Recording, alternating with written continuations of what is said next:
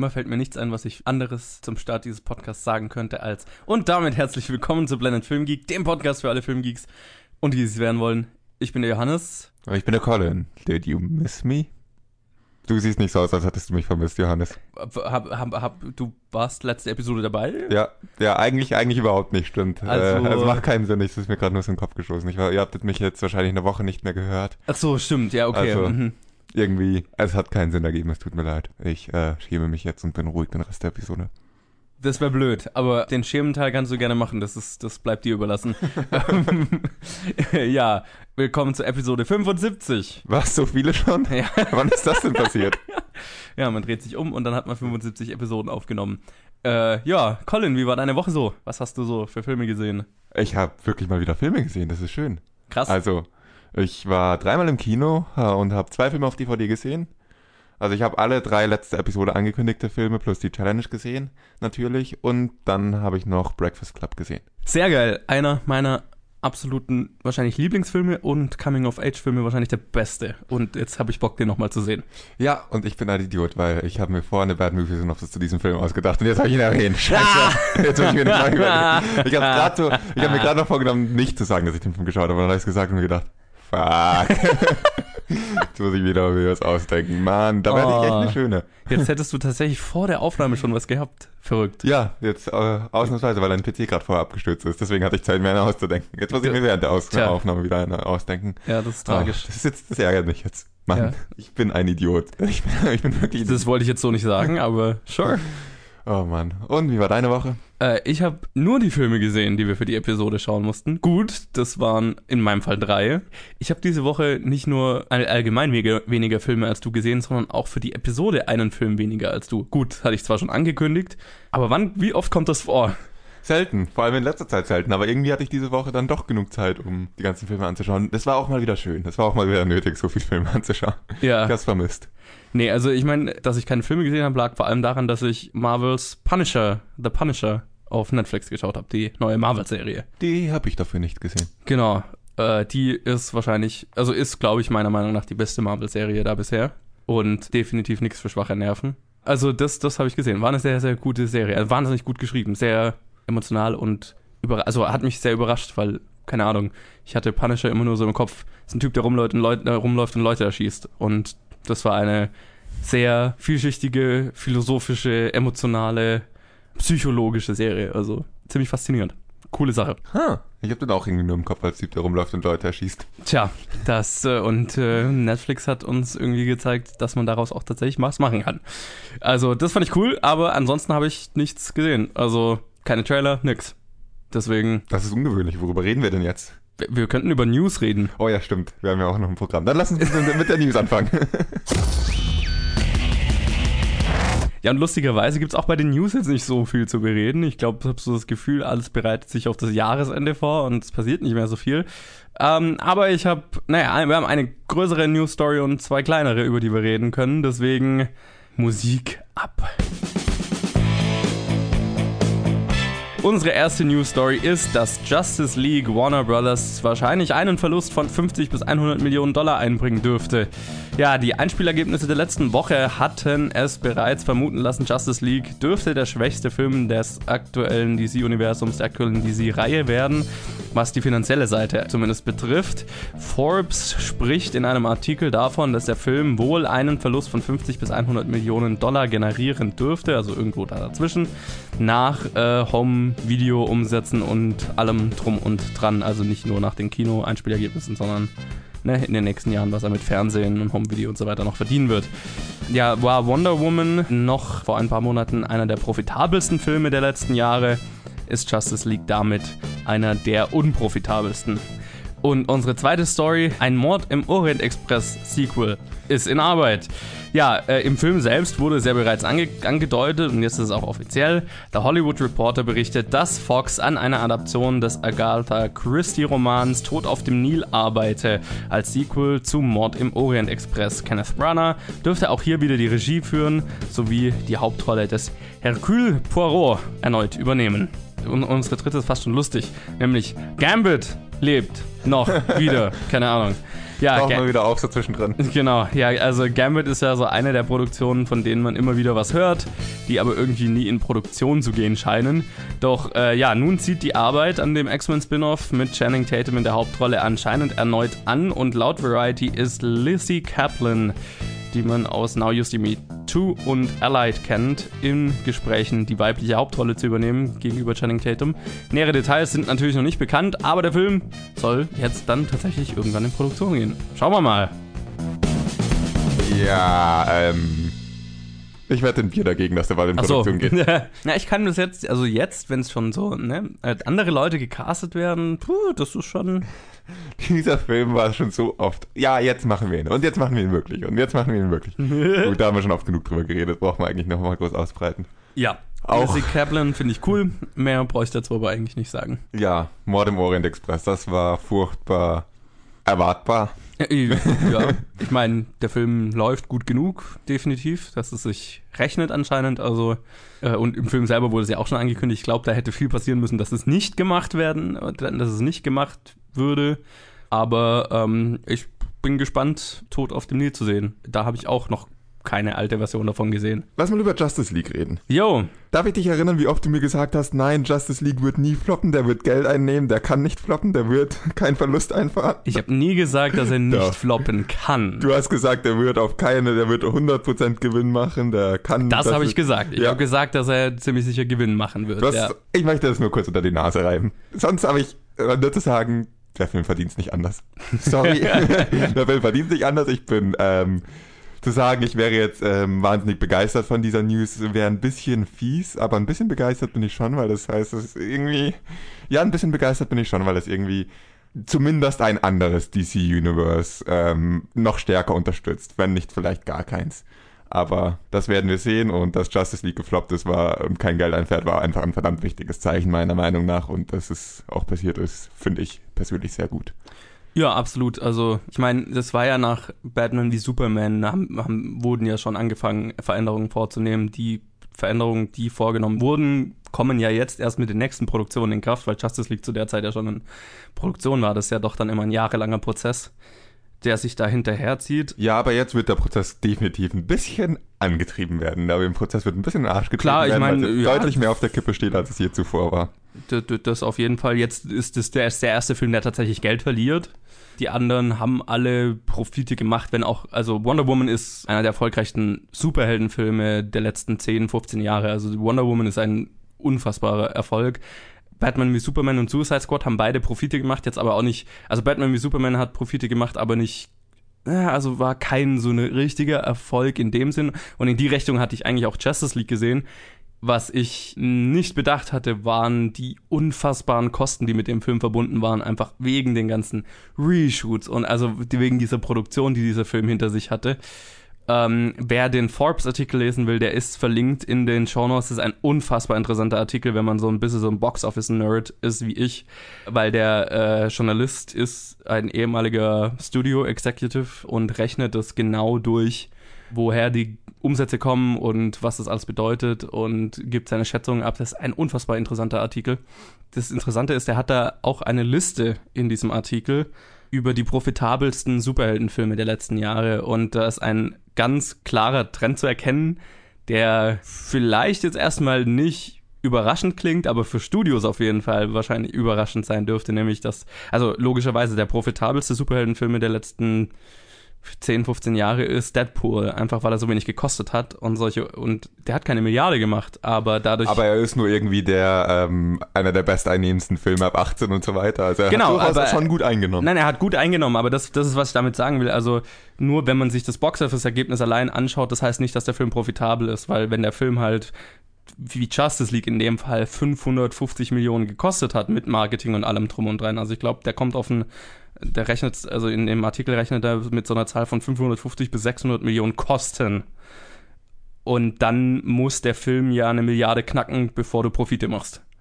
Einfach weil du von den Box-Office-Ergebnissen ja nur 50% bis 60% überhaupt wieder kriegst. Und dann, also es ist unfassbar interessant, das zu berechnen. Und das Lustige in dieser Liste, was ich eigentlich sagen wollte, ist, dass ähm, ein Trend zu erkennen ist, logischerweise, dass die Top 5 oder so sind alles, sind alles Filme unter 200 Millionen, die unter 200 Millionen Budget hatten. Und die letzten fünf sind alle über 200 Millionen Kosten. Also da ist Justice League drin, da ist X-Men Days of Future Past lustigerweise drin, da ist Batman wie Superman drin, da ist glaube ich sogar Man of Steel noch drin. Also fast alle Filme von Justice, vom DC. Äh, äh, Suicide Squad war relativ profitabel noch im Vergleich ja. dazu. Der ist irgendwo in der Mitte, aber es sind viele DC-Filme, ja. Und ähm, ja, es ist einfach, was ich ja schon oft gesagt habe, diese unfassbaren Beträge, die für manche dieser Filme ausgegeben werden, sind einfach nicht, haben kein, für mich einfach kein Verhältnis mehr zu dem, was es potenziell einnehmen könnte. Wenn ein Film eine Milliarde machen muss, um Gewinn zu machen, ist, also ich, das sind einfach Beträge, mit denen, die sich für mich nicht logisch anhören. Und das bestätigt halt diese Liste. Tja. Ja, also hochinteressanter Artikel, wer sich dafür so ein bisschen interessiert, äh, Link ist in der in den Shownotes unbedingt durchlesen. Ja gut, das waren dann die News für diese Woche schon wieder. Das ging schnell. Ja. Haben wir Zeit, um über ganz viele Filme zu reden. Über welchen Film reden wir denn als erstes? Wir reden über The Football Factory. Lange hat es gedauert, bis wir diese DVD importieren konnten. Jetzt haben wir sie endlich. Sorry, Andy, dass es so lange gedauert hat. Aber dann gibt es Filme, die man nicht irgendwie aus irgendwo importieren muss. Ich meine, wir haben ja immer noch eine Challenge von Luke, die aus, äh, aus dem Kongo ist oder so. Ja, Keine aber Ahnung. ich habe schon gesagt, ich möchte von Luke keine Challenge. ja, whatever. Also, äh, genau, die Challenge diese Woche ist The Football Factory unter der Regie von Nick Love, der The Business und The Firm außerdem noch gemacht hat. Das klingt wie ein Film mit zwei alternativen Titeln. Total, habe ich mir auch gedacht. Und es spielen mit Danny Dyer, Frank Harper, Tamer Hassan und Roland Manukian. Und äh, der Film ist so ein Blick in das Leben eines gelangweilten Hooligans, dessen Leben sich hauptsächlich um Gewalt, Sex, Drogen und Alkohol dreht. Und äh, die Synopsis ist direkt aus IMDb kopiert, aber die fand ich irgendwie cool und passend. Sind nicht die meisten Synopsis aus IMDb kopiert? Nee, ich schreibe die ah. meisten selber. Aber die fand ich irgendwie gut und deswegen ist das die. Und Colin, fang du mal an oder erzähl mir, du hast den Film ja noch frischer in Erinnerung als ich. Ja, gut, ich habe ihn auch vor ein paar Tagen gesehen. Äh, ja, ähm, Gott, bei so einem Film verliert man stark die Hoffnung an die Menschheit, oder? Nicht, weil der Film schlecht ist, um das mal klarzustellen, sondern weil man halt sich so denkt, was ist falsch mit Menschen? Was ist falsch? Ich war ja ein bisschen skeptisch bei dem Film, weil der Film The Football Factory heißt und das Wort Football in einem Filmtitel macht mich als Nicht-Fußballfan und als einer, der noch nie wirklich einen guten Film über Fußball gesehen hat, sehr skeptisch. Deswegen war ich froh, dass die Synopsis von vornherein hieß, es geht um Hooligans. Da gibt's gute Filme. Das ist schön zu hören. Und das ist dann... Deine Reaktion war, yay, Hooligans. ja, yay, Hooligans, kein Fußball. Und dass es dann genau ein Fußballspiel zu sehen gibt und das zwischen äh, zwei Kindermannschaften ist, bei denen sich die ah, Eltern ah, dann streiten, fand ich auch sehr witzig, aber sonst der Film geht, äh, hat wenig mit Fußball zu tun, sondern wirklich nur mit dem Leben dieser sogenannten Fans. Ich würde, der Film zeigt, glaube ich, auch ganz gut, warum man sie nicht als, wirklich als Fans betiteln könnte, ja. allein in der ersten Szene. Ich wollte gerade sagen, ich hatte, hätte, hatte echt viel Spaß mit dem Film, aber das stimmt auch nicht. Ich fand den Film echt gut. Es ist nicht der Film, der wirklich Spaß macht anzuschauen, weil man sich die ganze Zeit nur denkt, Gott, was ist mit den Menschen falsch? man weiß ja auch, dass dies nicht deine, dass die, ich weiß nicht, die Geschichte ist wahrscheinlich ausgedacht, aber dass Geschichten so in genau diesem Ausmaß alltäglich passieren und man denkt sich einfach nur, was muss in den Köpfen solcher Menschen vorgehen, dass sie es machen und dieser Film zeigt es so ein bisschen. Fand ich sehr faszinierend. Ein bisschen anstrengend fand ich aber den Film anzuschauen, weil man dadurch, dass man mit so kaputten Menschen die ganze Zeit mitgeht, keinen Charakter hat, mit dem man sich verbinden kann. Keinen sympathischen Charakter, keinen einzigen. Und keinen Charakter, zu dem man zu dem ich irgendeinen Bezug herstellen konnte. Und ich sag's mal so, wenn ihr zu diesen Charakteren einen Bezug herstellen könnt oder euch so fühlt und denkt, der Charakter ist euch ähnlich, dann macht euch mal bitte Gedanken. Weil diese Charakter sind kaputt, gewalttätig und ja. Deswegen war es manchmal ein bisschen anstrengend, auch den, ähm, den Handlungen zu folgen, weil die sind durchaus charaktermotiviert, aber sie sind dennoch schwer nachvollziehbar für jemanden, der äh, für den für den Zuschauer, weil ich behaupte mal, die meisten Zuschauer können sich nicht mit äh, mit so kaputten Charakteren identifizieren, weil es auch keine an keinen diesem, dieser Charaktere irgendwie eine gute Seite gibt. Also es ist nicht ein Hooligan, der eine, der eigentlich ein gutes Herz hat, mit dem man eigentlich mitfühlen kann, der da irgendwie aus Versehen reingeratet, äh, reingeraten, äh, der da aus Versehen reingeraten ist, sondern es ist wirklich knallhart. Jeder von denen hat eigentlich Spaß an diesem Leben und das fand ich besonders bezeichnend. In einer der letzten Szenen kommt es nochmal rüber. Der Film deutet darauf an, dass jemand lernen könnte, dass es vielleicht nicht so viel Sinn ergibt und die letzte Szene haut ihm nochmal in die Fresse. Also, dass die Leute wirklich Spaß dafür haben und dafür leben, das kommt richtig gut rüber. Wie krass dieses Leben sein muss, wird gut vermittelt. Und das hat den Film für mich wirklich zu einem spannenden Film gemacht, auch wenn man den Charakteren schwer folgen kann. Aber wie das Leben dargestellt ist, fand ich so beeindruckend. Wie die Gewalt in dem Film dargestellt ist.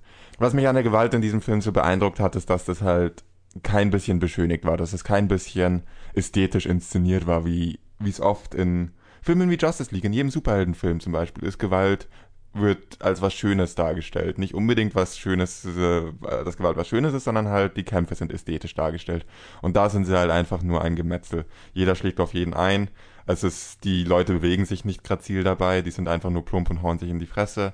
Und die Kamera, es geht genauso plump durch diese Menge durch man weiß nie, wer da gerade in die Fresse bekommt. Es geht viel zu schnell, die Charaktere sehen sich zu ähnlich. Du bist einfach in dieser Menge drin, die sich alle auf die Fresse hauen und du hast irgendwie das Gefühl, dass es nicht mehr zwei Seiten gibt, sondern jeder jeden verprügelt.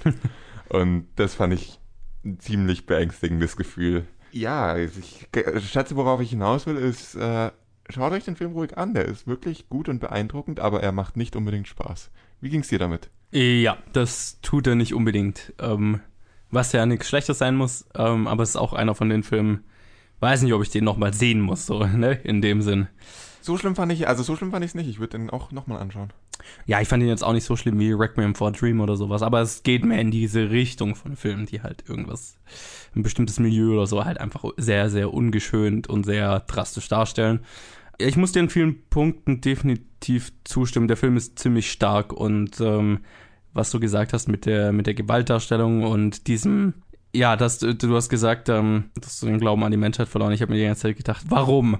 So, wie kommt man in diese fucking Situation, wo, wo das eigene Leben so langweilig ist und so öde, dass der einzige Ausweg, den man halt irgendwie hat, ist, dass man andere Leute findet, denen es genauso geht und dann man sich in die Fresse haut. Ist irgendwie faszinierend und unverständlich zugleich. Und du hast völlig recht, also du hast halt keinen Charakter in dem Film, der irgendwie gut ist oder, oder mit dem man sich, oder der einen Hauch von, oder irgendeinen Zug hat, an dem man sich, mit dem man sich identifizieren könnte oder, oder wo man sagen könnte, ah, der ist nicht so schlimm wie die anderen oder ähm, ich hoffe, dass es dem, dass der ein gutes Ende nimmt oder was weiß ich, sondern es sind halt alles Arschlöcher. Und, und das macht, das macht den Film natürlich gleich anstrengender anzuschauen, das ist richtig. Ich fand den Film durchaus anstrengend anzuschauen, aber jetzt nicht unbedingt auf die schlechte Art und Weise. Ich fand, manchmal hat er arg versucht, Trainspotting zu sein und ähm, ich glaube, Trainspotting dürfte der größte Einfluss auf den Film sein, aber das ist genauso wenig oder viel eine Kritik, wie ich es auch bei Seven Psychopaths hatte, der versucht hat, Pulp Fiction zu sein das ist ja okay. Also äh, der Einfluss ist nur sehr, sehr stark äh, spürbar, fand ich. Äh, ja, was ich noch lustig fand, was ich äh, vorhin gar nicht erwähnt habe, ist, dass der Film von Rockstar Games kofinanziert ist. Die, soweit ich rausgefunden habe, maximal drei, zwei, drei Filme mitproduziert haben. Das finde ich interessant, ein bisschen verstörend, aber das erklärt, warum man einmal eine halbe Minute lang jemandem zugeschaut hat, wie er GTA spielt. Ah, daran habe ich mich gar nicht mehr erinnert, weil ich habe mich gefragt, wie zur Hölle, was hat Rockstar Games damit zu tun? Aber ja, das macht dann natürlich Sinn. Und äh, fand ich irgendwie lustig, irgendwie passend, weil ich meine, der Film und GTA gehen schon gut zusammen, aber ja, hat mich nur fasziniert. Äh, ja, also ich glaube, man kann, also ich könnte den Film schon empfehlen, ähm, immer unter dem, Vor äh, unter, unter dem Vorbehalt, dass es kein angenehmer Film ist anzuschauen und dass man wissen, wiss, wissen muss, was, auf was man sich einlässt und da Bock drauf haben muss. Es ist ein, ein, ein, ein starker Film. Zumindest ein, er, er hinterlässt einen starken Eindruck, so viel kann ich glaube ich sagen. Kein Film, den ich nochmal sehen muss, definitiv nicht, aber Lustig fand ich noch, dass ich Untertitel irgendwann anschalten musste, weil das, weil der, weil das Englisch so cockney war, dass ich teilweise Schwierigkeiten hatte, es zu verstehen. Und das kommt bei mir selten vor. Das fand ich interessant. Das ist eine Affinitätssache, weil ich doch diverse amerikanische Filme, vor allem daheim, wo der Ton nicht ganz so klar ist, äh, oft dann irgendwann, wenn die Akzente zu schlimm sind, Untertitel einschalte. Ah, okay. Und ich bei diesem Film mir einfach dachte, okay, er spielt in England. Er, es handelt um Hooligans. Ich mache einfach gleich mal Untertitel. und mir dann nach, mal, nach einer Weile dachte, ja gut, irgendwie nerven sie mich nur und habe sie ausgemacht. Okay. Das ist so die, ich glaube, zu welchem Land man mehr Bezug hat. Und Total. Und auch zu welchem Akzent man ja. irgendwie mehr Bezug Wobei hat. Wobei man auch sagen muss, dass das Cockney Englisch, das ist halt vor allem bei Filmen, in denen Leute englische Akzente haben, ist es, also britische Akzente, ist es schnell sehr viel härter als auf einer objektiven Skala als in amerikanischen Filmen. Habe ich das Gefühl. Ja. Weil so ein, Und so ein Standard, Ja, Ameri also amerikanisch hört man auch öfters. Ja, genau. Ja. genau, Ist man mehr ausgesetzt. genau. Also in der Regel, ich war immer englischen, also sagen wir mal, eigentlich fast jedem Akzent außer, außer amerikanischem Akzent ausgesetzt. Deswegen, bis ich angefangen habe, viele Filme zu schauen und dann war es zu spät. Ja. Aber ja, wie auch immer, das führt weg vom Thema. Äh, was ich zu diesem Film noch sagen wollte, was äh, ein bisschen untergegangen ist, äh, mal die Gewalt beiseite, wie die Leute untereinander sich behandeln, wie die Leute sich behandeln, die zusammengehören, die, äh, Mhm. die äh, das gle- gleiche Team unterstützen, die gemeinsam trinken und feiern gehen, wie die sich untereinander behandeln, das ist genauso schlimm. Ja. Das ist so. Es, dieser Satz fällt auch, fällt viel zu oft und er fällt auch in dem Satz, with friends like these you don't need enemies. Aber der trifft es da einfach viel zu gut, wenn die Leute sich gegenseitig äh, nichts Besseres zu tun haben, äh, als sich nur zu verarschen und äh, sich selbst Schmerzen zuzufügen Ja. und irgendwie andere zu erniedrigen, die eigentlich, die sie als Freunde sehen. Was muss mit Menschen falsch sein? Wie kann, wie entsteht da, das finde ich dann nochmal besonders äh, faszinierend. Wie besteht, wie entsteht in so einer Gruppe so ein Zusammengehörigkeitsgefühl, dass es dann, sobald der Gegner da ist, dass dann alle zusammenhalten. Und dann, sobald er weg ist, hassen sie sich alle. Und wie, wie, wie funktioniert das psychologisch? Das finde ich sehr interessant. Ja, mich hat diese da diese Langeweile Und Perspektive, also dieses dieser Langeweile-Aspekt und diese Perspektivlosigkeit äh, so äh, fasziniert, so dieses, wenn du da, du wächst quasi in einem Milieu auf, in dem es einfach nichts anderes zu tun gibt und du eigentlich keine andere Perspektive hast, als im Supermarkt um die Ecke an der Kasse zu stehen oder so und halt am Wochenende mit deinen Freunden saufen zu gehen und ein paar Leute zu verprügeln. So, die, dieses, ja, das ist halt das Beste, was du aus deiner momentanen Situation quasi an Entertainment ziehen kannst oder so. Also die, dieses, dieser Aspekt, das fand ich, das fand ich faszinierend, weil das hatte ich so noch nicht gesehen. Ja, Und die Tagline von dem Film ist ja auch What else are you gonna do on a Saturday? stimmt. Ich fand auch geil, die Kritik, die hinten auf der DVD war. This is England's worst, enjoy it. So, das, wie das war. Das stimmt wohl, ja. Ja. Ja, also Fazit selbes. wie, wie vorhin. Ja, nur noch ein bisschen ausgeschmückt. Genau. Also, schaut euch den Film an, wenn ihr kein Problem mit Gewalt habt. wenn ihr bei Filmen nicht hinschaut, wo es gewalttätig wird, dann schaut den Film am besten nicht an. Nein. Aber für jeden anderen ist starkes Erlebnis sehr empfehlenswert. Absolut. Ja, also danke Andy für die Challenge. Und äh, dann schauen wir doch mal, was wir als nächstes schauen. Und die nächste Challenge kommt von jemand ganz Neuem, lustigerweise, nämlich von Basti. Der hat uns auf Facebook geschrieben und uns auch eine sehr interessante Liste gegeben. Und ähm, Für mich stach da ein Film ziemlich heraus, den ich dann gleich gesagt habe, den machen wir. Auch wenn du, glaube ich, einen anderen machen wolltest, da ich, ich ich, wieder es, ist ein, es ist ein Film auf, dieser Liste, auf seiner Liste, der wahrscheinlich, ich tue mich schwer, einen absoluten Lieblingsfilm zu nennen, aber der wäre es wahrscheinlich, wenn ich einen benut äh, nennen müsste. Aber gut, wir machen einen anderen zuerst. den, den ich unbedingt machen wollte. ja, Ich habe den sogar schon gesehen. Also, Okay. sag ich dir ja gar nicht. Ich muss ihn auf jeden Fall nochmal anschauen, weil ich war damals ein Kind, als ich ihn gesehen habe. okay. Und äh, ich glaube, dass ich jetzt, wenn ich ihn anschaue, ein sehr anderes Bild habe, als ich es damals hatte. Mehr dazu nächste Woche. Wir schauen Herr der Ringe. Aber, die Aber Version- nicht den Herr der Ringe. Wir schauen die Version aus 1978. Den animierten Herr der Ringe-Film, von dem, oder wirklich, ja, noch Trickfilm, gezeichneten Trickfilm, von dem Genau. kaum ein Schwein weiß, dass er eigentlich existiert. Genau. Ja, Peter Jacksons Herr der Ringe war ein Remake. Und jetzt beschwert euch noch einmal darüber, dass Hollywood Remakes macht. Und zwar auch noch von animierten Filmen. Also Ja. beschwert euch noch einmal, dass Disney das gerade macht. Ja gut, also ich glaube, das ist Colin. vielleicht eine... Ich wollte gerade sagen, ich glaube, das mit Herr der Ringe war vielleicht eine Ausnahme zur Regel, aber ja, also wir schauen den animierten Herr der Ringe-Film von 1978 und ich bin wahnsinnig gespannt drauf. ja, was ich dir jetzt schon mal sagen kann, es ist ein Film. Es, äh, behandelt die ganze Story aller drei Bücher. Also Und er es ist nicht fünf Stunden lang. Er ist nicht fünf Stunden lang und es ist nicht so, als wäre das jetzt irgendwie nur einer der Teile, sondern es ist die komplette Story, wenn ich es richtig in Erinnerung habe. Also ich bin auf jeden Fall sehr gespannt. Äh, ja, Herr der Ringe 1978. Nächste Woche in der Challenge. Und wir machen jetzt weiter mit dem Kino der Woche und quatschen über die Filme, die letzte Woche rausgekommen sind. Und wir haben uns dabei auf drei fokussiert, weil es waren einfach ein Haufen kleinere Filme im Prinzip und ein größerer Kinderfilm.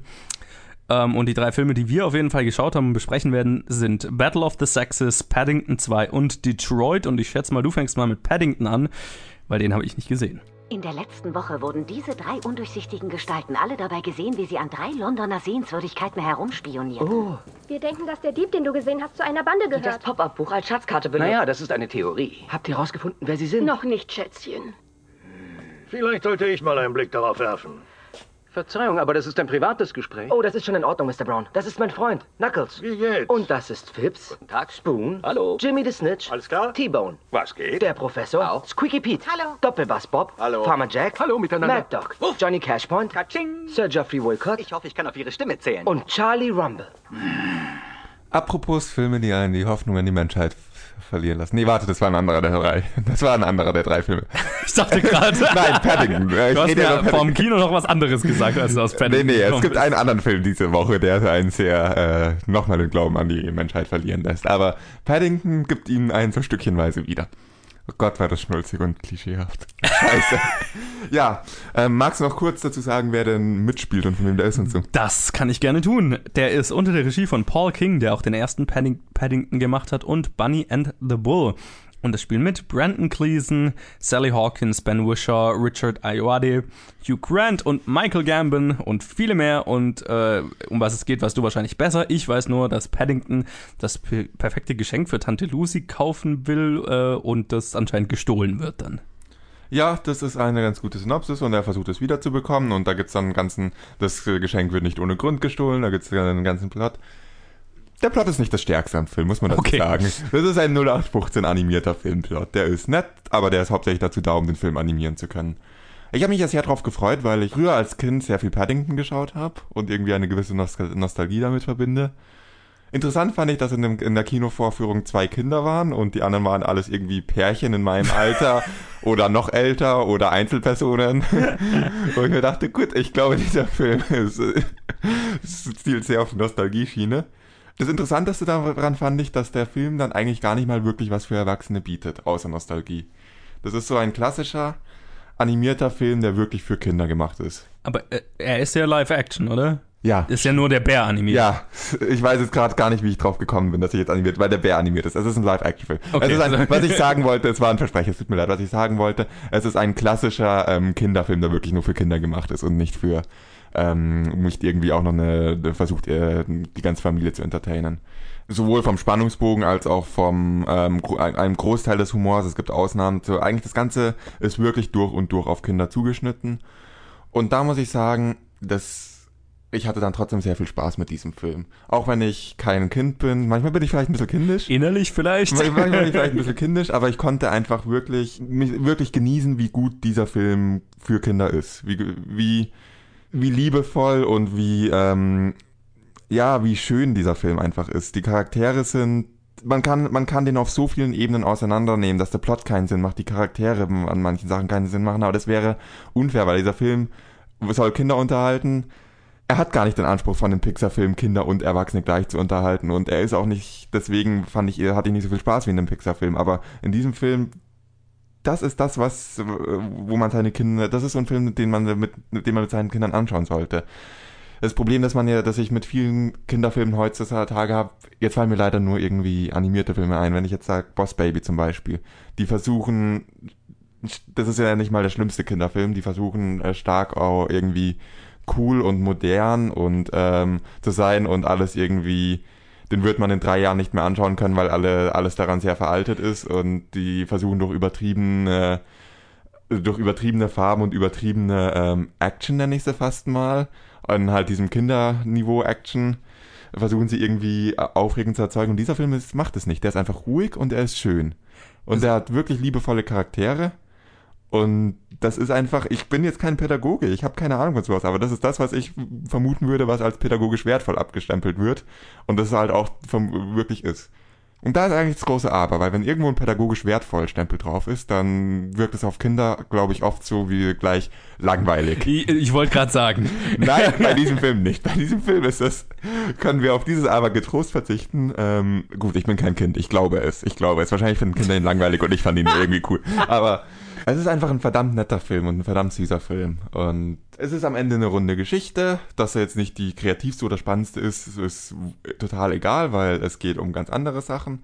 Und was in Paddington irgendwie, was in diesem Film ganz zentral ist, ist passend in der Woche, wo wir Football Factory und Detroit angeschaut haben, dass es darum geht, das Gute in Menschen zu sehen. Und dass die zentrale Message von dem Film ist, dass in jedem Menschen was Gutes steckt und dass er irgendwie, dass er da, dass Paddington es immer schafft, das Gute in Menschen zu sehen und herauszubringen. Und das klingt so langweilig und so schlecht, aber das ist es in diesem Film nicht. Er hat es geschafft, so diese äh, Werte zu vermitteln und das trotzdem und trotzdem unterhaltsam zu sein. Die zwei großen Gegensätze in einem Kinderfilm. Entweder Mhm. sie machen Spaß oder sie vermitteln Werte. Dieser Film macht beides. Okay. Und deswegen kann ich den, kann ich wirklich jedem unserer Zuhörer mit Kindern sagen, schaut diesen Film mit eurem Kind an. Das ist hoffentlich einer der besten Filme für Kinder, die ich seit langem, wenn nicht äh, wirklich seit sehr, sehr langem gesehen habe. Das äh, freut mich. Also einfach, weil ich doch auch immer mal dazu tendiere, die Hoffnung in Kinderfilme zu verlieren, wenn sie halt nur aus Trolls, Boss Baby und Despicable Me bestehen. Nein, dieser Film geht da wirklich auch in der, auch von der, ähm, ich wollte gerade sagen von der Machart, aber eigentlich von allem, auch von den Charakteren und allem, in eine viel ältere, viel, viel mehr Oldschool-Richtung. Aber auf jeden Fall sehr empfehlenswert. Ich habe schon oft gesagt, ich kann es noch ganz oft sagen oder ihr akzeptiert es einfach und nehmt eure Kinder mit ins Kino. Alles klar, das ist doch schön zu hören. Ja, Gut, äh, dann würde ich mal sagen, wir machen weiter, oder? ja, können wir machen. Mit welchem machen wir weiter? Mit dem auch einigermaßen schönen oder schönen Film oder dem richtig nicht so schönen Film? Dann machen wir doch mal den richtig nicht so schön und Okay. dann haben wir so einen schön, hart, schön. Ja, wie war das nach äh, Paddington? Bin ich direkt zur nächsten Vorführung von genau diesem Film ein. Oder besser gesagt, ich habe Football Factory geschaut, bin ins Kino zu Paddington und dann habe ich diesen Film gesehen. Das ist, glaube ich, das merkwürdigste Triple Feature, das ich je gemacht habe. Hey Leute, Melvin Dismukes. Ich bin von United Security und bewache den Laden auf der anderen Straßenseite. Hab euch was mitgebracht. Oh, danke. Ist das nicht nett, Männer? Unter den Umständen ist er verdammt gut. Danke sehr. Ich habe meine eigene Maschine nicht dabei. Hast du auch Zucker? Na, nicht übertreiben, Mann. Ja, der Film, über den wir als nächstes reden, ist Detroit unter der Regie von Catherine Bigelow, die Zero Dark Thirty und Point Break unter anderem gemacht hat oder auch The Hurt Locker. Und es spielen mit John Boyega, Will Poulter, Algie Smith, Jack Rayner, Caitlin Deaver, Jason Mitchell und Jacob Latimore und viele mehr. Und es erzählt ja eine wahre Geschichte um einen Vorfall von massiver Polizeigewalt in einem Motel während den Detroit Riots, also den Ausschreitungen in Detroit von 1967. Und ich glaube, Kombination aus Regisseurin und Thematik dürfte einem schon so ein bisschen klar machen, dass es kein einfacher Film wird anzuschauen. Und ich glaube, dass, also für mich war es das auf jeden Fall nicht. Und ich glaube, dir ging es ganz ähnlich. ja, wie gesagt, ich habe ja gesagt, es gab noch einen Film diese Woche, abseits von Football Factory, der einen vielleicht noch stärker die Hoffnung an die Menschheit verlieren lässt. Das war der. Ja, das macht Sinn. Ja, dann fange ich doch mal an, oder? Ja, fang doch mal an. Mich hat mir lang genug gehört. Meine Stimme ist, ich, jetzt nervig, wenn man sie länger als ein paar Minuten am Stück hört. Alles klar. Äh, ja, äh, das war. Der, der Film war hart. Also, ich, hat, ich war sehr gespannt auf den Film, einfach weil ich Catherine Bigelow sehr mag. Und ähm, ich mag Filme, also die eine wahre Geschichte in einem Setting erzählen, von dem ich noch nicht so viel wusste. Und ich wusste, dass es diese Detroit Riots gab. Ich wusste auch, dass es mit den, ja, mit Diskriminierung und Rassenungleichheit und so weiter in den USA zu tun hatte. Aber ja, um was es da ging, um was da passiert ist, wusste ich nicht so wirklich und deswegen, ich freue mich immer, wenn ich so ein bisschen was anderes lerne, was ich noch nicht kannte. Nun, dieser Film hat, spielt zwar während den Detroit Riots, aber die sind mehr ein Setting in diesem Fall. Also er erklärt, er zeigt schon so ein bisschen, wie die angefangen haben und so und es legt so ein bisschen da so ein, so ein, ein Fundament für, für die Geschichte, um die es eigentlich geht, aber im Großen und Ganzen sind die Detroit Riots mehr ein Setting dafür. Und ja, dieser Film spielt halt in einem Motel, in dem dann viele Charaktere zusammenkommen, ähm, die davor aufgebaut wurden. Und dann gibt es in diesem Motel einen Vorfall mit einer, mit einer Spielzeugpistole, der dann dazu führt, dass die Polizei dieses Motel stürmt und dann auf der Suche nach dieser, nach dem Schützen quasi, also die, die denken, da wäre ein Scharfschütze in dem Motel und wie sie dann da vorgehen, um rauszufinden, wer der Schütze ist und so weiter, ist dann halt sehr, sehr unschön.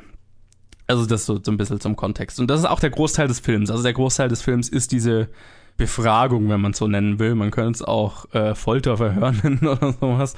Aber es spielt eigentlich viel dann in einem Gang in diesem Hotel oder halt in einem Gebäude in diesem Hotel. Und Das war extrem hart anzuschauen, aber ich fand es extrem, extrem gut gemacht. Und auch wahnsinnig gut gespielt.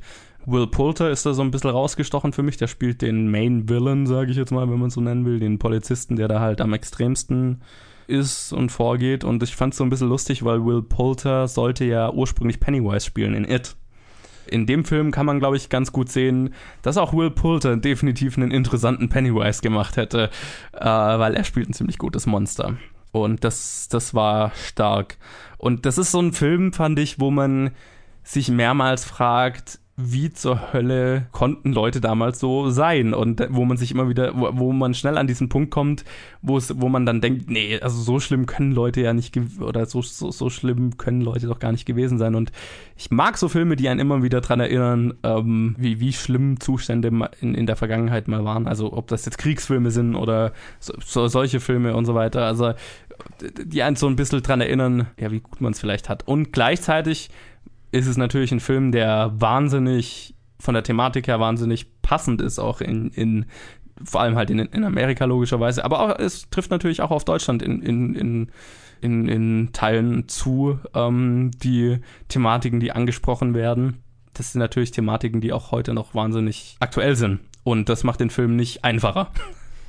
Wenn ich jetzt so ein paar Kritikpunkte hätte an dem Film, ist was ich fand, dass er für meinen Geschmack zu lang war. Also ich hatte mehrmals das Gefühl, oh, hier ist ein Ende. Und dann kam noch was. Und dann war wieder, okay, hier ist ein Ende. Und dann kam noch was. Und weil der Film an sich ja schon ziemlich anstrengend ist, habe ich mir dann öfters gesagt, okay, ich weiß nicht, wie viel der Film noch bringen wird, aber so langsam könnte er von mir aus zu einem Ende kommen. Und ähm, ich hatte einfach mehrmals das Gefühl, okay, hier könnte ein Schlussstrich sein und dann kommt noch was. Und das, was danach kommt, ist nicht uninteressant. Was ich aber auch noch sagen muss, ist, dass John Boyegas Charakter fand ich ein bisschen verschwendet war, weil er war so, John Boyega war derjenige, der ganz groß auf dem Poster ist und dessen Name überall ist, aber über den Großteil des Films ist er halt einfach nur da. Steht ja, halt aber er ist halt der Star Wars-Typ, er macht die größte Werbung. Richtig, richtig, er ist der größte Name und es ist logisch, warum er ganz vorne auf dem Plakat ist, aber er spielt jetzt keine wirkliche Rolle, aber ansonsten, also es ist, es ist ein extrem starker Film und das sind Kritikpunkte, die minimal sind am Ende. Die mir, die, die von mir kommen könnten, meinst du damit? Ja, von mir aus, wenn du so willst. Kritik, also ähm, unnötige Kritik am Film, der eigentlich gut ist. Sure.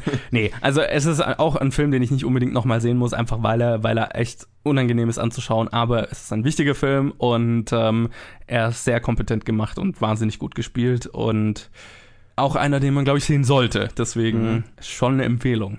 Ja, das. Ich kann dir den meisten zustimmen. Eigentlich fast nein. Eigentlich kann ich eigentlich allen zustimmen, was du gesagt hast. Ich finde es interessant, dass wir den in derselben Woche besprechen wie Football Factory. Wo ich, wo ich uh, Football Factory äh, war zu einem und ich dachte mir, Gott, äh, das könnte einer der härtesten Filme sein, die ich länger, seit längerem gesehen habe. und dann schaue ich die Detroit am selben Tag noch an und der Film setzt noch einiges drauf. Wahrscheinlich, weil größere Namen dahinter stecken und weil er dann doch ein härteres Thema noch hat und äh, schafft es, äh, Football Factory dagegen wie ein bisschen ein First World Problem wirken zu lassen. Aber nichtsdestotrotz, beide Filme sind stark, beide sind empfehlenswert. Vielleicht nicht unbedingt am selben Tag. Ihr habt vielleicht gerade rausgehört, ich fand den Film auch hart und anstrengend anzuschauen und würde ihn auch nicht nochmal anschauen. Das habe ich ja auch angekündigt, dass es mir so mit Zero Dark Thirty ging. Aber man muss dazu sagen, bei Zero Dark Thirty fand ich die ähm, stärkste Szene überhaupt äh, die Folterszene. Und dann hat sich viel des Films für mich gezogen. Und in Detroit war einfach 80% des Filmes die Folterszene, um es mal ja. so auszudrücken. und das hat, das war, das fand ich gut. Also das hat für mich ähm, sehr viel beigetragen, also dazu beigetragen, dass ich diesen Film noch um einiges härter fand als Zero Dark Thirty. Aber jetzt habe ich den genug mit dem mit, äh, mit Zero Dark Thirty verglichen, weil es ja doch sehr unterschiedliche Thematiken sind.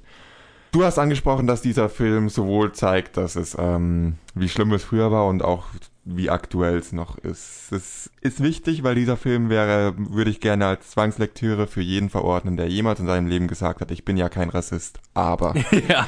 Weil es, dieser Film zeigt so schön, vor allem in seinem letzten Kapitel, zeigt das so schön, wie, wie leicht es ist, Rassist zu sein, dass du, dass es, dass man nicht was gegen, um es jetzt mal auf äh, weiß-schwarz zu beziehen, dass man nicht was gegen, äh, gegen Schwarze haben muss und man nicht was äh, gegen Schwarze aktiv tun muss. Man muss sie nicht umbringen, man muss sie nicht irgendwie benachteiligen, sondern man muss einfach nur Handlungen von anderen gegenüber Schwarzen anders wahrnehmen, als wenn dieselbe Handlung Weißen gegenüber stattgefunden hätte. Ja. Deswegen finde ich den letzten Block so wichtig, weil was heutzutage das Problem ist, ist viel weniger ähm, Rassismus, der von einer Person, äh, der, von, der in jedem Einzelnen steckt und dass jeder Einzelne was gegen ich bleib beim Beispiel Weiß und Schwarz, einfach der Einfachheit halber. Klar. Dass, dass, dass das Problem viel weniger ist, dass jeder Weiße was gegen jeden Schwarzen hat und ihn äh, benachteiligt oder niedrigt, sondern dass es Weißen einfach so schnell so, so egal ist, wenn's um, wenn die Opfer Schwarzen, Schwarze sind. Ich glaube, so gern ich von mir behaupte, dass ich kein Rassist bin, dass was ich gerade sage auch 100% auf mich zutrifft. Und ich glaube, es trifft auf fast jeden in der Gesellschaft zu. Ich glaube, es gibt keine Person, Ja. die das nicht hat. Und ich glaube, Hm. was ich da noch anfügen würde, ist, dass der Film ganz gut dieses, ich glaube, darauf wolltest du auch raus, Genau. ist dieses ähm, Gefälle, dass jeder einfach auf ganz natürliche Art und Weise schon im Kopf hat, dass einfach Menschen, die einem ähnlich sehen, dass man halt die anders beurteilt als Menschen, die Ja. anders aussehen. Das ist ja in sich einfach eine natürliche Reaktion, die jeder Mensch hat und dieser und es braucht immer mal wieder so einen Film wie dieser Film, der einem das vor Augen fügt und einen dran erinnert, darüber nachzudenken und und das dann auch vielleicht, also ne, das zu erkennen, wenn man das tut. Ja, gut, dass es diesen Film gibt, der es tut. Und jetzt mal ein bisschen wieder zurück auf diesen Film zu kommen. ja, ich bin ein bisschen abgeschwört. Äh, ich bin ein bisschen vom Thema abgekommen. Es tut mir leid. Ich habe hier mal politische Gedanken geäußert. Ich weiß, eigentlich sollen wir über die Filme reden. Aber dieser Film ist so politisch, da muss Zeit sein. Kommt gar nicht drum rum eigentlich. Jetzt mal wieder zurück zu dem Film. Ja, ich kann mal wieder kritisieren. Ich heb's mir jetzt kurz auf, weil ich noch äh, auf was eingehen möchte, was du gesagt hast. Klar, dieser Film ist lang. Und mir ging's wie dir. Ich glaube, ich weiß, welche Punkte du meinst, wo du gesagt hast, so, und jetzt ist der Film vorbei, Roll Credits, und dann kam noch was. Und danach kam noch was, und danach kam noch was. Als das anfing, dachte ich mir auch immer, oh Gott, langsam habe ich genug. Ich möchte raus, ich möchte nicht mehr mit diesem Thema konfrontiert werden. Und das ist eigentlich hart genug, dass man sagt, ich möchte diesem Thema ausweichen. Das ist eigentlich ein bisschen feige. Aber so ist es halt, weil dieser Film wirklich hart ist. Es ist ein Film über Rassismus, wie es hunderte gibt, aber dieser Film macht es richtig. Aber was ich eigentlich sagen wollte, ich verstehe, was du sagen wolltest mit deinen, mit deinen diversen Enden, aber ich fand, es hat sich immer aufgebaut. Jeder Block, der nach einem potenziellen Ende kam, war stärker als der vorherige und der war immer stärker. Und dann kam noch ein stärkerer Block. Was für mich dazu führt, führt dass der Großteil des Filmes im, in dem Gang, dass ich mir am Ende dachte, gut, das hätte es vielleicht ein bisschen kürzer brauchen können, damit wir nicht ganz so fertig sind, wenn wir mit den wirklich starken Sachen konfrontiert Ja, sind. ja. Woraus man meine generelle Kritik ziehen kann, die ich über den ganzen Film ziehen würde, der Film kommt sehr langsam in Fahrt. Die ganze Zeit, die er verbringt, bevor die Handlung im Mo- Motel anfängt, die ist, die ist fies gesagt nicht so stark. Also die ist so, die ist auf dem, auf dem Level ähm, von vielen, von vielen Filmen, die über Rassismus, äh, der, der, von vielen Filmen, die Rassismus thematisieren, dass halt Sachen gezeigt werden, es geht um Rassismus, aber irgendwie schaut man es an und es ist nicht gepackt davon. Man, man, man hat eher den Gedanken, ja, ich weiß, scheiße, dass es so ist, aber man wird nicht emotional gepackt davon. Und das dauert ganz lange, bis der Film einen emotional packt, bis man halt in diesem Gang ist. Und ähm, in dieser Voll im Folterverhör. Und das finde ich schade, weil das dauert doch wahrscheinlich eine halbe Stunde, bis man dazu kommt. Und es ist einfach eine halbe Stunde, in, dieser, in denen dieser Film stark unter seinem Niveau bleibt. Der Film kann so viel besser und das zeigt er gegen Ende immer besser, aber am Anfang zieht er sich einfach. Er kommt unglaublich langsam in Fahrt, aber am Ende ist es das wert. Am Anfang dachte ich mir, hm, irgendwie, ja, wie gesagt, habe hab ich immer gedacht, hm, jetzt habe ich mehr erwartet, dann die Szene im Mo- Motel war super und es wurde immer besser und besser und äh, als der Abspann anfing, war ich einfach nur richtig wütend die ganze Zeit, richtig wütend auf die Menschheit und wie gesagt, äh, danach hatte ich echt keinen Bock mehr auf die Menschheit, hab irgendwie hab alles gehasst und hab viel nachgedacht. Also dieser Film ist lässt nicht umsonst Football Factory wie ein First World Problem aussehen, um darauf wieder zurückzukommen. Das ist einer, definitiv einer der stärksten Filme, die ich je gesehen habe, was das angeht und äh, einer der exzellentsten und qualitativ hochwertigsten Filme über Rassismus, der einen auch wirklich zum Nachdenken anregt. Und deshalb sollte den eigentlich fast jeder sehen. Vor allem die Leute, die sagen, ich bin ja kein Rassist. Absolut, ja. Gott, jetzt wurde ich viel zu, es tut mir leid, ich wurde jetzt viel zu politisch und auch viel zu emotional. Das ist vielleicht äh, Ach, das darf man auch mal. Ja, es, ich möchte mich an dieser Stelle trotzdem entschuldigen, falls das zu viel war. Alles klar. Ja, wichtiger Film auf jeden Fall. Ja. Ähm, klare Empfehlung. Jetzt war vielleicht doch die falsche Reihenfolge, weil jetzt ist es schwer, Ja, über einen, etwas, über einen etwas nicht so schweren Film zu reden. Das habe ich mir auch gedacht. Wir tun unser Bestes und quatschen noch über Battle of the Sexes. An alle Zuhörer, die noch zuhören, weil sie noch nicht emotional zu sehr runtergezogen wurden von uns und die Lust am Podcast verloren haben. Wir reden jetzt über einen Film, der mal nichts mit Diskriminierung zu tun hat. Oh, warte. Verdammt. Oh, Moment. Irgendwie äh, erkennen wir langsam ein Thema in dieser Episode. Hier ist Bobby, Bobby Riggs. Bobby, woher hast du meine Nummer? Hab jedes Hotel in San Diego angerufen. Hör zu, ich habe eine tolle Idee. Okay. Es ist nach Mitternacht, Bobby. Könnten wir das Gespräch vielleicht verschieben? Du und ich, Billie Jean. Drei Sätze, fünf Sätze, deine Entscheidung. Bist du betrunken, Bobby? Natürlich nicht. Wie hört sich das an? Mann gegen Frau. Männliches Chauvinistenschwein gegen Feministin mit unrasierten Beinen. Nichts für ungut. Du bist doch noch Feministin, oder? Nein, ich spiele Tennis und bin rein zufällig eine Frau. Natürlich. Ganz genau so ist es. Und ich spiele Tennis und bin rein zufällig ein Mann. Ich wette, ich kann jede Frau auf dem Planeten besiegen. Denk an die Publicity. Denk ans Geld. Nein. 35 Riesen. Woher hast du so viel Geld, bitte? Siehst du, siehst du, du denkst drüber nach. Nein, tue ich nicht. Ich habe kein Interesse, Bobby. Gute Nacht. Leg nicht auf, nicht auflegen. Und übrigens, ich rasiere mir die Beine. Ich würde gerne... Ja, Battle of the Sexes ist unter der Regie von Jonathan Dayton und Valerie Ferris, die Little Miss Sunshine oder Ruby Sparks gemacht haben. Und es spielen mit Emma Stone, Steve Carell, Sarah Silverman und Bill Pullman und viele mehr. Und es erzählt auch eine wahre Geschichte, fast zur gleichen Zeit lustigerweise.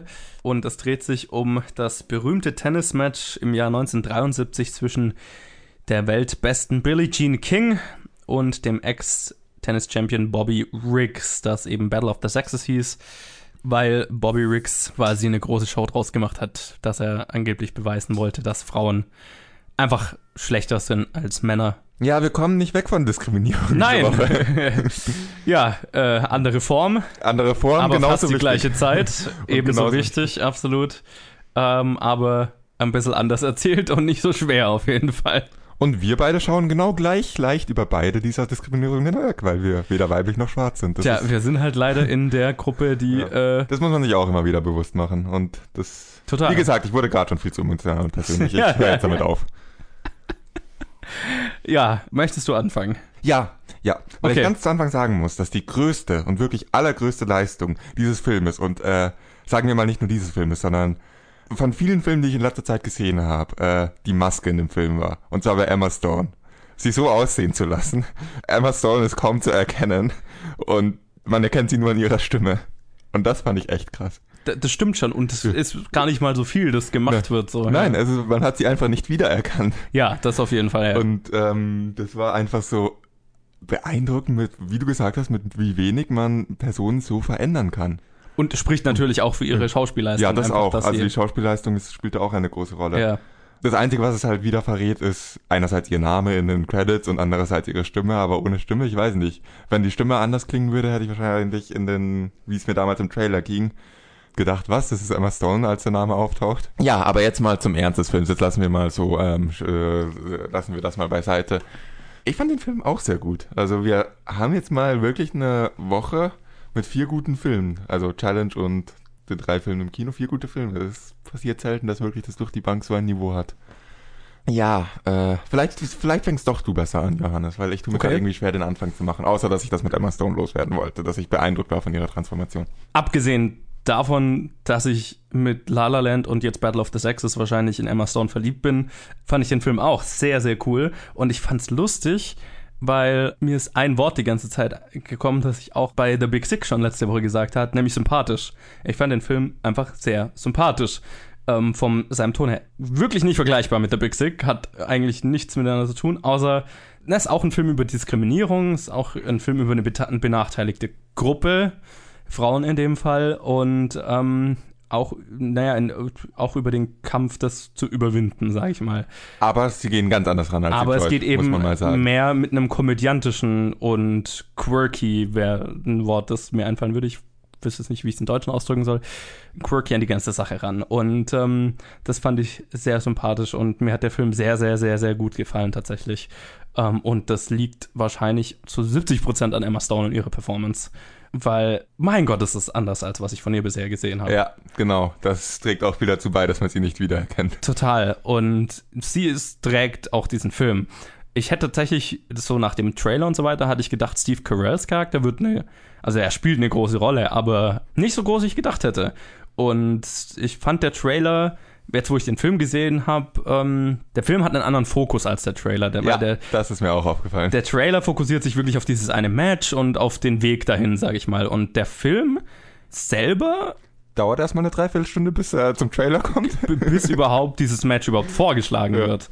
Und hat A, natürlich die Geschichte, ähm, Emma Stones Charakter ist halt damals der, die Nummer 1 Tennisspielerin der Welt und dann geht es darum, dass ähm, die weiblichen Champions oder die weiblichen die Preisgelder für die Tennisfrauen ein Achtel von dem sind, was die Männer kriegen. Und als sie eben den Tennis, den Chef vom Tennisverband oder wer auch immer das ist, gespielt von Bill Pullman, auch sehr, sehr gut, muss ich dazu sagen. Hat mich gefreut, Bill Pullman in einem Film zu sehen. Ähm, der gut ist, nicht Independence Day Resurgence. Als sie ihn da quasi damit konfrontiert, hat man diese andere Form von Diskriminierung, wo man sich heute denkt, wie zur Hölle war das mal möglich? Nämlich so, die, wo diese, dieser Herrenverein da quasi sitzt und sagt, ja, die Männer sind einfach interessanter anzuschauen und sportlich, na, bringen sportlich mehr und so. Und die, diese, diese ganze Rechtfertigung, warum die Frauen weniger bekommen und die Konsequenz, die dann die Frauen daraus ziehen, ist, dass sie, dass sie ihre eigene Liga gründen. Mit allen Konsequenzen, die das halt hat. Da möchte ich gar nicht zu viel drauf eingehen. Und das ist eigentlich so der erste Teil vom Film. Und gleichzeitig ist es dann noch, ja, ein Liebesdrama auf eine gewisse Art und Weise, weil Billie Jean King war auch noch lesbisch und entdeckt es quasi Stück für Stück. Also ich bin mir ziemlich sicher, sie hat es gewusst, aber oder geahnt, aber es geht viel darum, dass sie das entdeckt, als sie sich in ihre Friseuse verliebt, oder? Weniger entdeckt, als nicht wirklich wahrhaben will? Ja, genau, also so. Ähm, sich dagegen wehrt? Sich dagegen wehrt. Also es ist so die Entdeckung von der eigenen Sexualität auf eine Art und Weise, die sie vielleicht vorher nicht für möglich gehalten hat und was weiß ich. Ähm, und hat so diesen Charakter noch. Und das sind eigentlich so diese zwei Schwerpunkte, die der Film mehr hat als dieses Tennismatch, zu dem er dann am Schluss irgendwann kommt. Das fand ich interessant, weil ich das nicht erwartet hatte, aber das fand ich sehr, sehr cool und sehr, sehr gut umgesetzt und ist äh, eine sehr interessante Geschichte. Und deswegen auch sympathisch, weil es ja auch dann eine Love Story ist, die auch irgendwie sympathisch ist und hat auch irgendwie nicht einen Kulturenclash wie in The Big Stick, aber halt einen anderen, andere Probleme, nämlich dass diese Beziehung eigentlich nicht existieren darf in der Gesellschaft von äh, 73 und dass du halt noch mit Billie Jean King einen Charakter hast, der der seine ganze Karriere dadurch verlieren kann, die sie eh schon äh, riskiert hat, dadurch, dass sie sich gegen die Ungleichheit aufgelehnt hat und die Konsequenzen davon tragen muss. Und das, ähm, das ist eigentlich das, was diese Geschichte für mich so interessant gemacht hat. Steve Carell ist in seiner Rolle wahrscheinlich auch wieder perfekt gecastet. Ist jetzt nichts, was ich von ihm noch nicht gesehen habe, aber er ist einfach wahnsinnig gut in dem, was er macht. Und, mhm. und das macht wahnsinnig Spaß, ihm dabei zuzuschauen. Und er spielt halt auch einen Charakter, der im Trailer so rüberkommt, als wäre er halt dieses chauvinistische Schwein, ähm, das es, dem es dann na, zu zeigen gilt, dass Frauen auch was drauf haben. Und der Charakter ist aber mehr. Und es, er spielt eigentlich einen Charakter, naja, der so ein bisschen, der, der von der Bildfläche verschwunden ist, der, na, der mal was war, aber an den sich eigentlich kein Schwein mehr wirklich erinnert und ähm, der eigentlich nur auf der Suche ist. A, ist er noch, ist er noch, äh, naja, spielsüchtig, aber, und das trägt auch zu seinem Charakter viel bei, aber eigentlich ist er auf der Suche nach irgendwas, was ihm wieder irgendwie einen Sinn im Leben geben kann und das findet er halt dann halt in diesem Publicity-Stunt, in dem er halt behauptet, selbst die besten Frauen der äh, Tennisspielerinnen der, der Welt sind immer noch schlechter als er, der Mitte 50 ist und schon lange nicht mehr auf der Welttennisbühne war. Und das habe ich auch ziemlich gefeiert, dass er einfach auch noch so einen vielschichtigen Charakter hat und eine mhm. interessante Entwicklung durchmacht. Wenn ich da kurz einhaken darf, was ja. ich von dem Film wirklich erhofft hatte und was meine Befürchtung oder und gleichzeitig meine schlimmste Befürchtung war, dass das halt einfach wirklich nur ein äh, Chauvinist ist, aber dass der so vielschichtig geworden ist, dass der eigentlich gut, er respektiert jetzt Frauen nicht unbedingt, aber er er respektiert sie genauso viel oder genauso wenig, wie es die Gesellschaft in der Zeit getan hat. Er Ja. war da jetzt nicht unbedingt ein Verfechter von Frauen sind scheiße, aber das, dass das mehr einfach ein Mittel war. Er hat es jetzt nicht ernst genommen, seine Gegnerin, aber dass das, äh, dass er es einfach genommen hat, eher um seine, äh, um wieder ins Rampenlicht zu kommen. Und Seine ihm- eigene Relevanz genau. zu steigern. Genau, und dass es ihm nicht, nicht wirklich darum ging, äh, um, also dass es ihm, ja, ich hatte das Gefühl, es geht ihm nicht darum, zu zeigen, dass Männer besser sind als Frauen. Nein, hat, überhaupt nicht. Er hat akzeptiert, dass es so ist im Konsens der Gesellschaft und ist davon ausgegangen, dass es wahr ist, aber er war kein Verfechter davon. Er wollte nur selber wieder ins Rampenlicht. Und das Er, fand er hat es halt genutzt, Ja. um sich Ja, selber wieder genau. relevant zu machen. Und das fand ich echt schön daran. Also, trotzdem ist sein Charakter ein Arschloch, aber zurück zu dir, ich wollte dich jetzt nicht zu lange unterbrechen. Ja, und das führt dann alles zu meinem größten Kritikpunkt, den ich, glaube ich, an diesem Film habe, ist, dass das Tennismatch, das auf, auf das alles rausläuft, nicht so wirklich spannend war. Gut, man weiß, dass sie gewinnt. Also, sonst würde man den Film, glaube ich, nicht machen unbedingt. Ähm, Ja.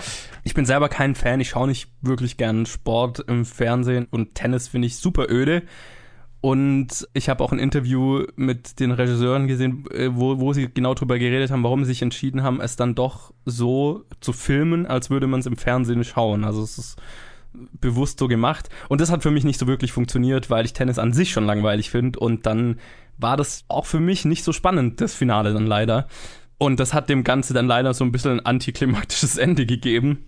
Auch wenn das Ende dann wieder cool war, aber ja, da, da hatte ich mir leider ein bisschen mehr erhofft, weil ich ja dann doch von einem Film über einen Sport, den ich eigentlich langweilig finde, schon irgendwie erwartet, dass es filmisch zumindest einen Weg findet, einen Sport, den Sport dann für mich interessant zu machen, damit ich so ein bisschen ein Erlebnis habe, wenn es an dieses Finale kommt. Und das hatte ich in dem Film leider nicht. Aber die Story und die Schauspielerleistung vor allem machen den Film an sich auf jeden Fall sehenswert. Und ich weiß nicht, vielleicht ging es dir auch anders mit dem Finale. Das könnte auch ein sehr Johannes-Problem sein. Ich weiß es nicht. Ja, ich bin jetzt auch kein Tennisfan. Ich weiß aber auch nicht, wie man das sagen muss. Ich sehe kein, wie man, ich weiß auch nicht, wie man schon sagen kann. Ich äh, sehe es jetzt auch nicht als sonderlich leichte Aufgabe an, Tennis spannend zu machen. Es tut mir leid alle Tennisfans, die uns zuhören. Ich persönlich finde es halt langweilig. Jeder hat so seine Geschmackssache. Ich bin jetzt auch kein Fan davon, viel, äh, ich bin jetzt auch kein Fan, dass sonderlich viel Sport im Fernsehen macht. Ich ähm, mache lieber gern selber Sport und habe unterschiedlichste Sportarten ausprobiert. Und mein Hauptkritikpunkt an dem Tennis ist, auch wenn ich mich mit Tennis nicht auskenne, das sah so aus, als würde immer das Gleiche wieder und wieder passieren. Also ich weiß jetzt nicht, ob der Begriff Spielzug in Tennis Sinn macht, weil es ja nur ein Spieler ist, aber genau die gleiche Taktik immer und immer wieder und zwar auf beiden Seiten. Das hat mich am meisten gestört, dass die Punkte alle auf genau die gleiche Art gemacht wurden, dass da keine Varianz drin war. Das ist immer so, dass, dass die Ballwechsel alle genau gleich abliefen oder fast genau gleich, bis auf ein oder mehr mal, einmal mehr hin und her. Aber das war, ich kenne mich mit Tennis nicht aus, aber es würde mich stark wundern, wenn Tennis so simpel wäre, wie es da aussah. Aber gut, das mal beiseite. Sonst danke, dass du das Review für mich übernommen hast. Ich kann den Großteil ziemlich so unterschreiben. Ein paar Sachen sind mir aufgefallen, ähm, die ich ergänzen möchte. Als du gesagt, als du das Thema mit Billie Jeans ähm, lesbischer Seite angesprochen hast, ist mir einfach so aus deinem Review gekommen. Und wir haben die Story einer Feministin, die gleichzeitig lesbisch ist und das entdeckt und habe gemerkt, wie viel Klischee-Potenzial in diesem Film drin ist. Total, das habe ich mir auch gedacht. Unglaublich klischeehaft dieser Film eigentlich sein muss. Und er ist es auch irgendwo, aber nicht störend.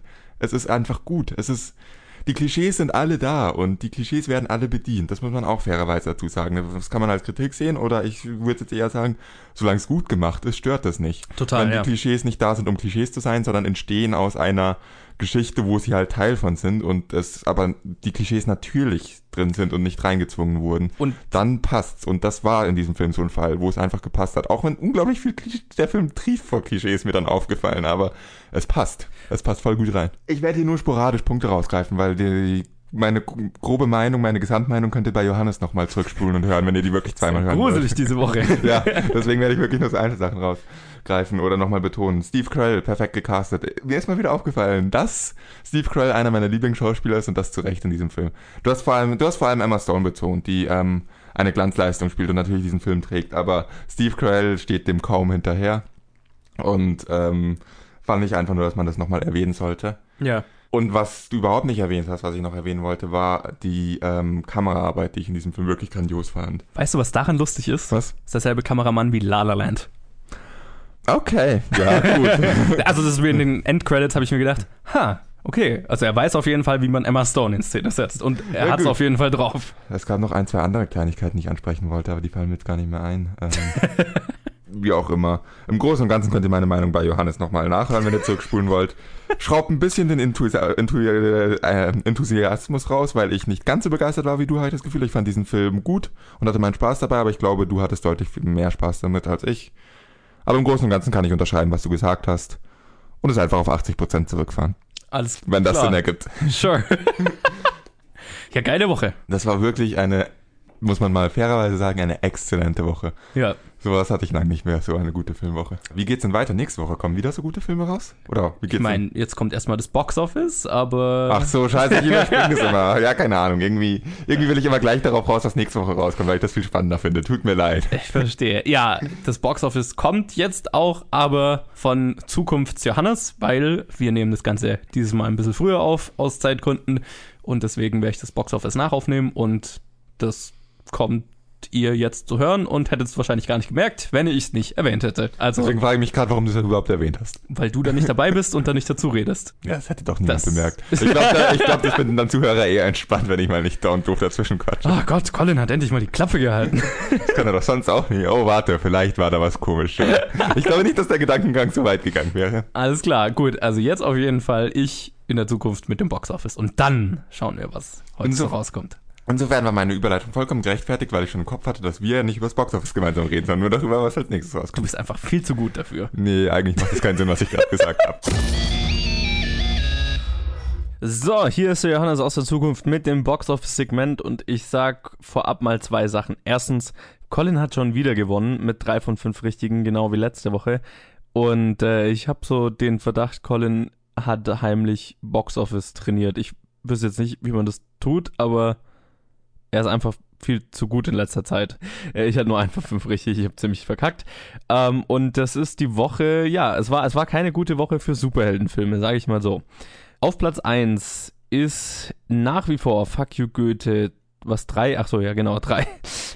Äh, Fuck You Goethe 3 mit 1,9 Millionen, hatte letzte Woche 3,2 Millionen, relativ normaler Abfall, aber weil nichts, was rauskommt oder zulegen könnte, daran rankommt, ist es nach wie vor auf Platz 1.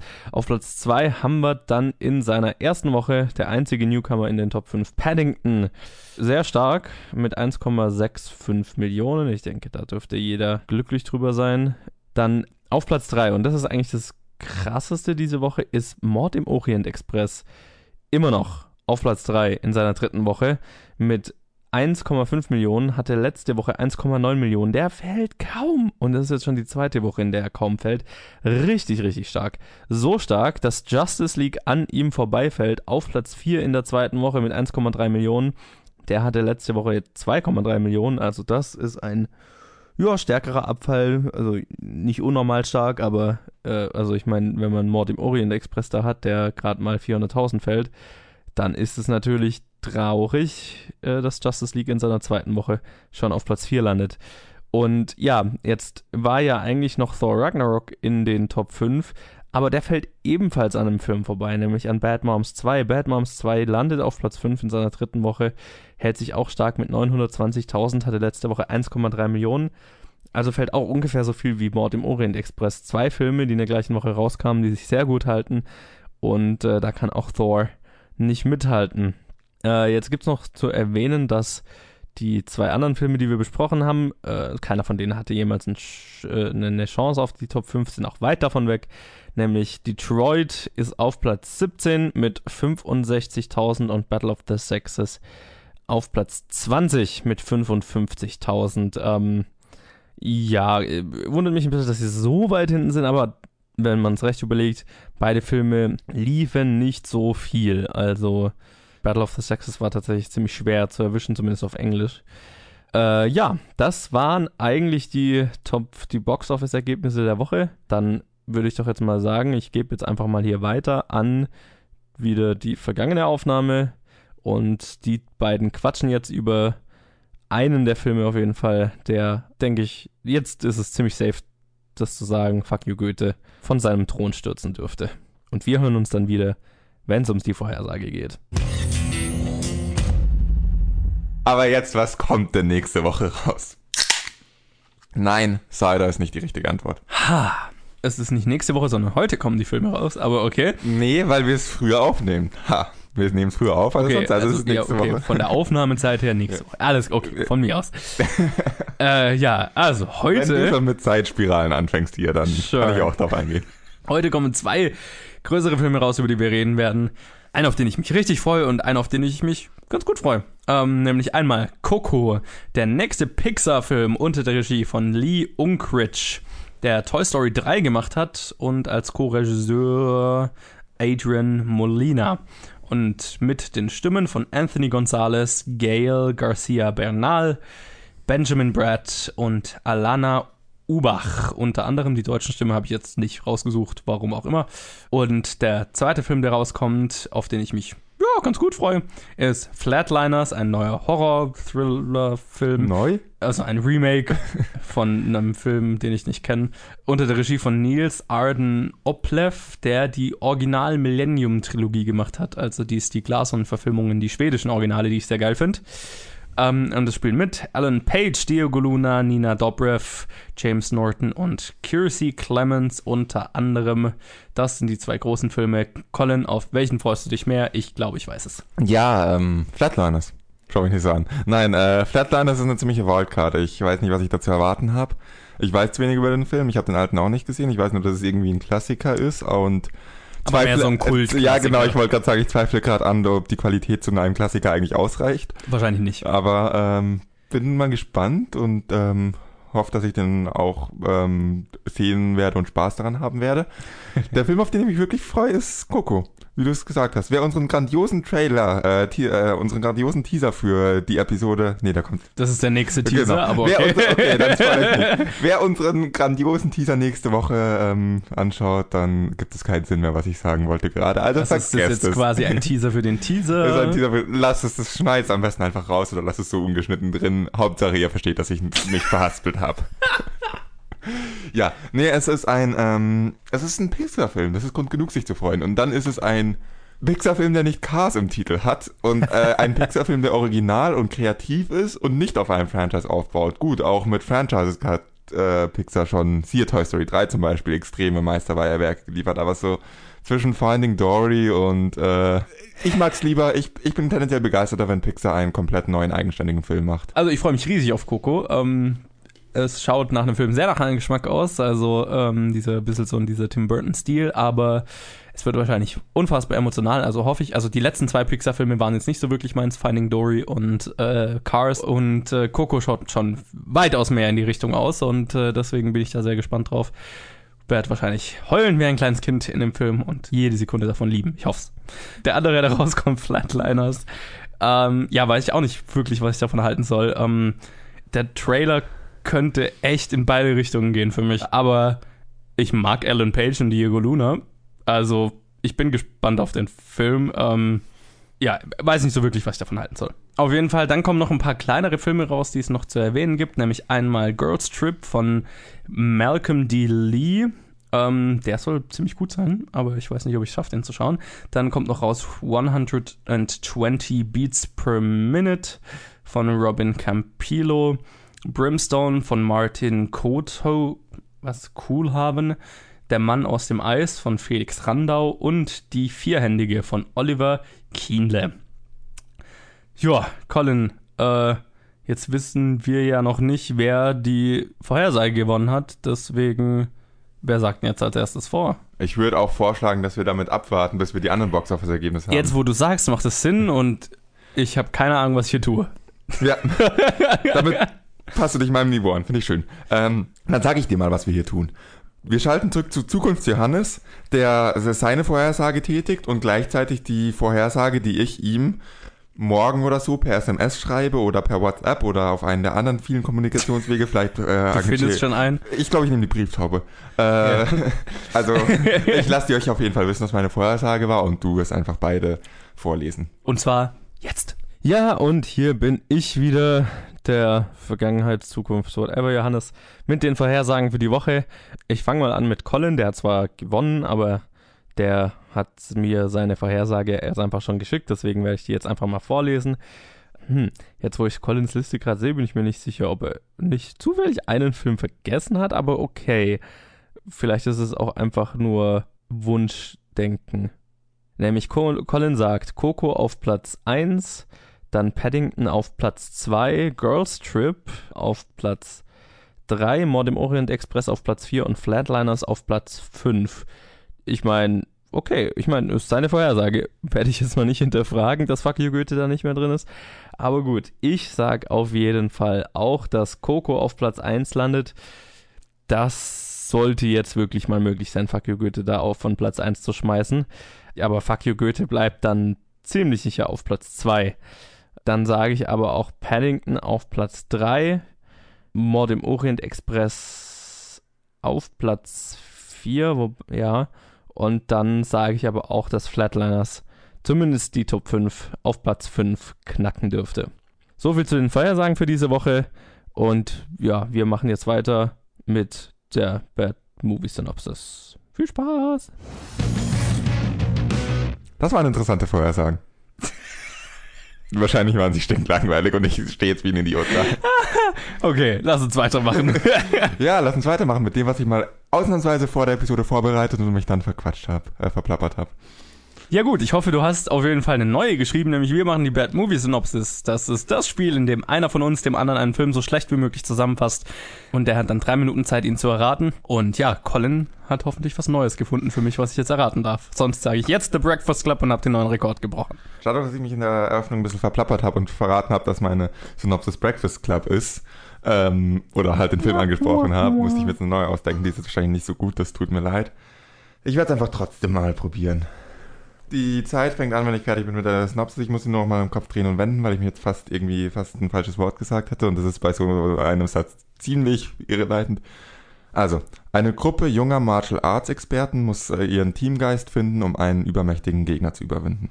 Also ich denke, es sollte wie Power Rangers klingen, aber ich sage jetzt mal vorsichtshalber Power Rangers. Nein, es sollte gar nicht. Nein, ist es nicht und nein, an Power Rangers habe ich gar nicht gedacht. Ah, okay. Nochmal. Eine Gruppe junger Martial Arts Experten muss ihren Teamgeist finden, um, eine über, um einen übermächtigen Gegner zu überwinden. Lego Ninjago Movie. Nein. Das war der Film, auf den ich abgezielt ah, habe. Ah, okay. Das habe ich mir jetzt fast gedacht. Okay. Äh, jung, sind die noch im Schulalter? Nein, sie sind nicht mehr im Schulalter. Teenage Mutant Ninja Turtles. Nein. Das wäre auch geil. ja. Es gibt so viel, was darauf passt. Total. Okay, also sie sind nicht im Schulalter, aber Nein. halt dann junge Erwachsene oder ja. was? Okay, einen übermächtigen Feind. Es spielt es auf der Erde. Ja. Okay, ähm, ist der Film nach 2000 rausgekommen? Ja. Nach 2010? Nein. Vor 2010? Ja. Okay. Ähm, Martial Arts Experten, kämpfen die, also äh, bezieht sich das auf einen bestimmten Kampfstil? Ja. Also die kämpfen auch alle im gleichen Kampfstil? Ja. Okay, und das würde man auch als klassisches Martial Arts bezeichnen? Ja. Okay. Ähm, benutzen die Waffen dabei? Nein. Äh, wie war die Formulierung? Einen übermächtigen Feind? Einen übermächtigen Feind. Ist der, kommt der von der Erde? Ja. Okay, also es ist ein Mensch. Minuten. Ja. Ist es ein Animationsfilm? Nein. Ähm, sind es alles Menschen? Ja.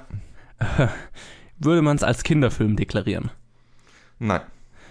Dann also ausschließlich für Erwachsene? Nein. Also gilt beides. Ist es ein Superheldenfilm? Nein. Actionfilm ist wahrscheinlich eine blöde Frage. Es ist wahrscheinlich ein Actionfilm? Ja, schon, ja. Nutzen Sie Ihre Martial Arts Kenntnisse zum Kämpfen in dem Film? Also kämpfen Sie in Ihrer Martial Arts Technik Nein. oder sind Sie nur zufällig also das Martial Arts ist nicht, womit sie gegen den übernatürlichen, übermächtigen Feind antreten. Doch. Aber nicht, indem sie kämpfen. Richtig. Noch Hä? 30 Sekunden. Was, Matrix? Nee. Hä? Weil sie kämpfen, aber hä? Jetzt musst du nur noch an den richtigen Film denken. Du hast gerade alle, alles, was du brauchst. Okay, also sie 20 kämpfen nicht gegen ihn, aber es ist wahrscheinlich in einem Turnier. Ja. Das ist in einem Turnier. Ja.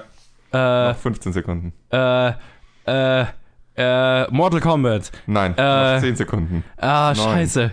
8, Äh, Karate Kid oder so. 6, nein. Nein, Fünf. ich kenne keine Martial Arts Filme. Äh, fuck. 1. Soll ich dir sagen? Ah, goddammit, ja. Shaolin Soccer. Ah, Diesen Film haben wir sogar mal reviewed. Der ist nach 2000. Ah, ja, Der klar. ist 2001 rausgekommen. Oh mein Gott, das war richtig gut. Ja, das war eine, finde ich, äh, gut, finde ich gut, dass das so gut funktioniert. Also, du hast auch noch die perfekten Fragen gestellt mit deinem Kämpfen. Kämpfen. Dann kann ich ja ja, ja. du warst knapp davor. Ich war Turnier. knapp Beim davor. Turnier dachte ich, du weißt es. Ja, und ich habe die ganze Zeit an Martial Arts Turniere gedacht, aber gut. Ja, Äh, sie kämpfen ja nicht. Also, Nee, sie kämpfen nicht, das ist sie spielen richtig. Fußball. Ja, als, sie als, spielen- sie spielen mit Martial, Martial Arts. Fußball, was auch eine der dämlichsten Prämissen für einen Film aller Zeiten ist. Aber, es, Aber das ist ja der Witz an dem ja, Film. es Das hat dann ja- eigentlich erstaunlich gut funktioniert. Ja. Ja, gut, äh, dann würde ich doch mal sagen, das war das und wir waren fertig, oder? Hau rein. Ja, das war's dann auch mit Episode 75 von Planet Film Geek. Ich hoffe, ihr hattet Spaß und hört nächste Woche wieder zu. Und wenn es euch gefallen hat, dann lasst uns doch mal eine Bewertung und ein Review da. Am besten auf iTunes bzw. Apple Podcasts. Aber sonst auch gerne, wo auch immer ihr uns gerade hört. Spotify, hoffentlich. Ansonsten, wenn ihr uns schreiben wollt, uns eure Meinung zu den Filmen sagen wollt, das interessiert uns sehr, oder uns Challenges geben wollt, so wie Basti jetzt ganz frisch, dann könnt ihr das auf Facebook tun unter Planet Film Geek oder auch auf Twitter unter Planet Film Geek. Ihr wisst, wo ihr uns findet. Und ja, dann hoffe ich, dass ich euch nächste Woche wieder, Moment, nicht hören darf, dass ihr nächste Woche wieder einschaltet, ist auch falsch, egal, dass ihr Woche, nächste Woche wieder da, mit dabei seid. Äh, ja, bis dann. I'm in a hostile recording environment. I'm totally unprepared. And I'm surrounded by my co-host who probably wants to kick my ass. It's like being back at Planet Film Geek.